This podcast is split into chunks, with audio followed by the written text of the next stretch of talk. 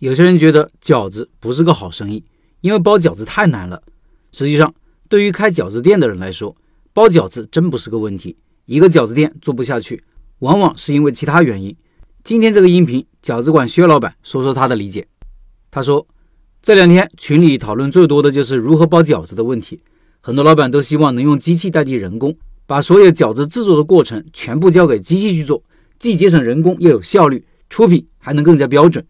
当然，也有一部分老板认为机器包的饺子不好吃，没有竞争力。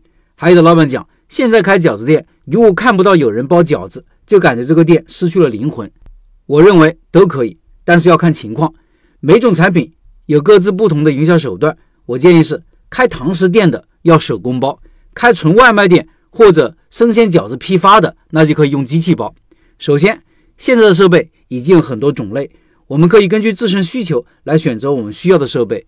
机器包的饺子，对于我现在认知来说，主要还是饺子皮不一样，馅料还是要调好放进去，影响不大。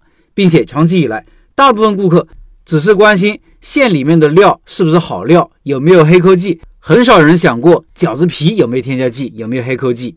现在的全自动机器能节省不少人工，饺子的总成本就可以降下来。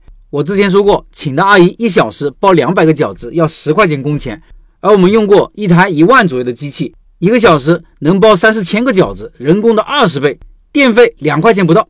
开一个纯外卖店，一台机器就够，可以定位低价走量。多几台机器，我们就可以做 B 端市场，也就是我们可以供给早餐店、酒店、各类餐饮食堂、洗浴中心、各种自助餐厅等等，给他们供货。堂食店呢，顾客是上门吃的，也就是 C 端顾客。我还是推荐大家手工现包。首先，手工现包味道确实会更好，味道更加新鲜。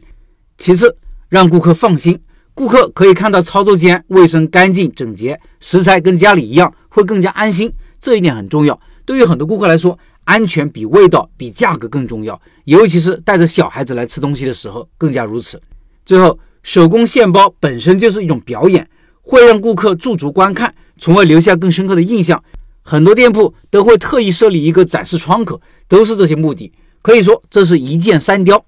做生意就是要满足顾客需求，只需要填饱肚子的，需要低价的机器包就搞定；需要体验的，需要安全的，需要味道鲜美的，那就来店里吃我们现包的饺子。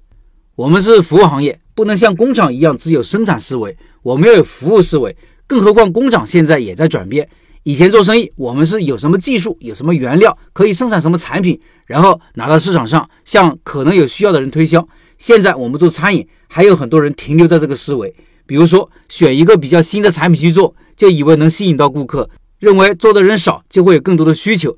其实我们可以倒过来想一想，就是先要了解顾客需要什么，我为了满足顾客需求，能够提供什么样的产品，这样更符合赚钱的逻辑，也更适合现在的背景。在现在这个产能过剩的时代，顾客不缺少产品，他们能通过各种渠道获得产品，并且和你比较，你有多少信心，想卖什么产品就能卖得出去呢？我们能提供的产品就是服务，服务就是解决顾客的痛点。你能比别人给顾客解决更多的痛点，那么你的生意才能比别人更好。以上是薛老板的分享。最后，四月份的拜师学艺项目是饺子，和开店十一年的老司机学习开饺子店。感兴趣老板进入交流群和薛老板两口子直接交流，音频下方有二维码。